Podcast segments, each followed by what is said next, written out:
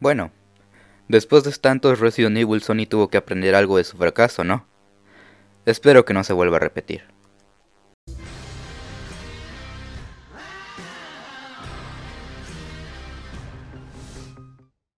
Hola gente muy buenas, bienvenidos nuevamente al Club de la Soberbia y en esta ocasión vamos a hablar de la nueva película Uncharted, Fuera del Mapa.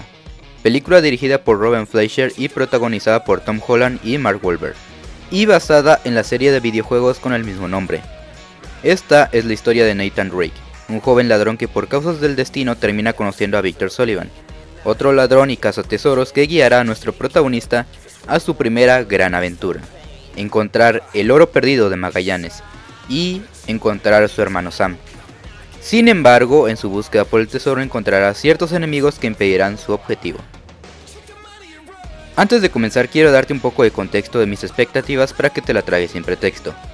Desde hace varios años he jugado la saga de Uncharted por mucho tiempo y tuve la suerte de jugar los tres primeros títulos con la colección de Nathan Drake, Uncharted 4 El desenlace del ladrón e incluso me jugué el spin-off El legado perdido.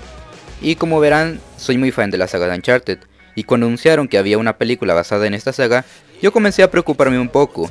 En primera porque todos sabemos el resultado de adaptar un videojuego a la pantalla grande, uno de los más grandes ejemplos es toda la saga de Resident Evil, sobre todo la última que salió el año pasado.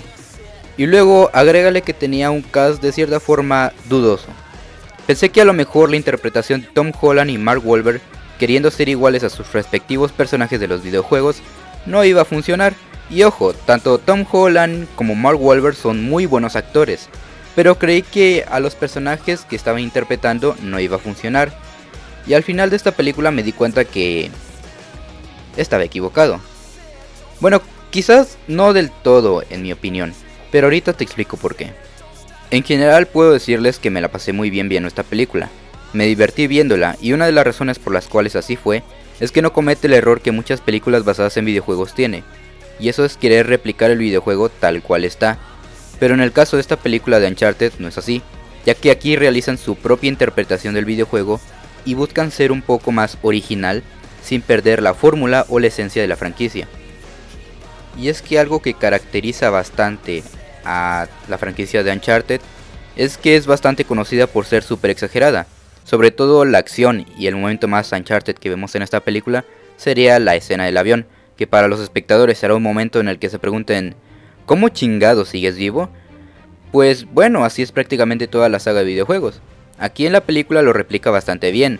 La acción se ve muy bien y más por la interpretación de Tom Holland que varias de sus escenas que realiza están increíbles y los misterios que ocurren en toda la película son muy interesantes.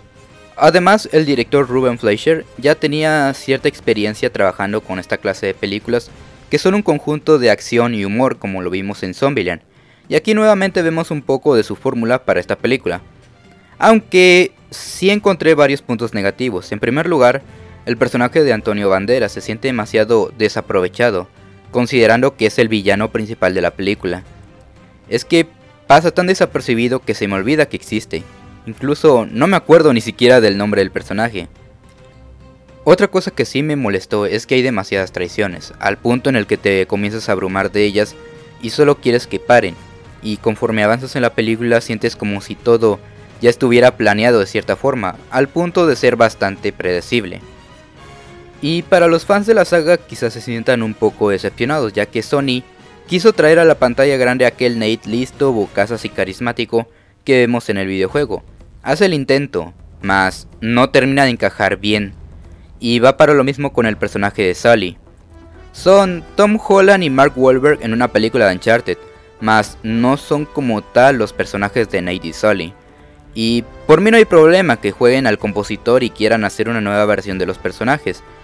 Pero el problema es que sí buscaban traer tanto a Nate y a Sully de los videojuegos. En conclusión, la película de Uncharted no es perfecta, carece de ciertos puntos narrativos que evitan que la historia sea más interesante. En general, es una película bastante palomera pero muy divertida, que está para desconectar el cerebro y dejarse llevar.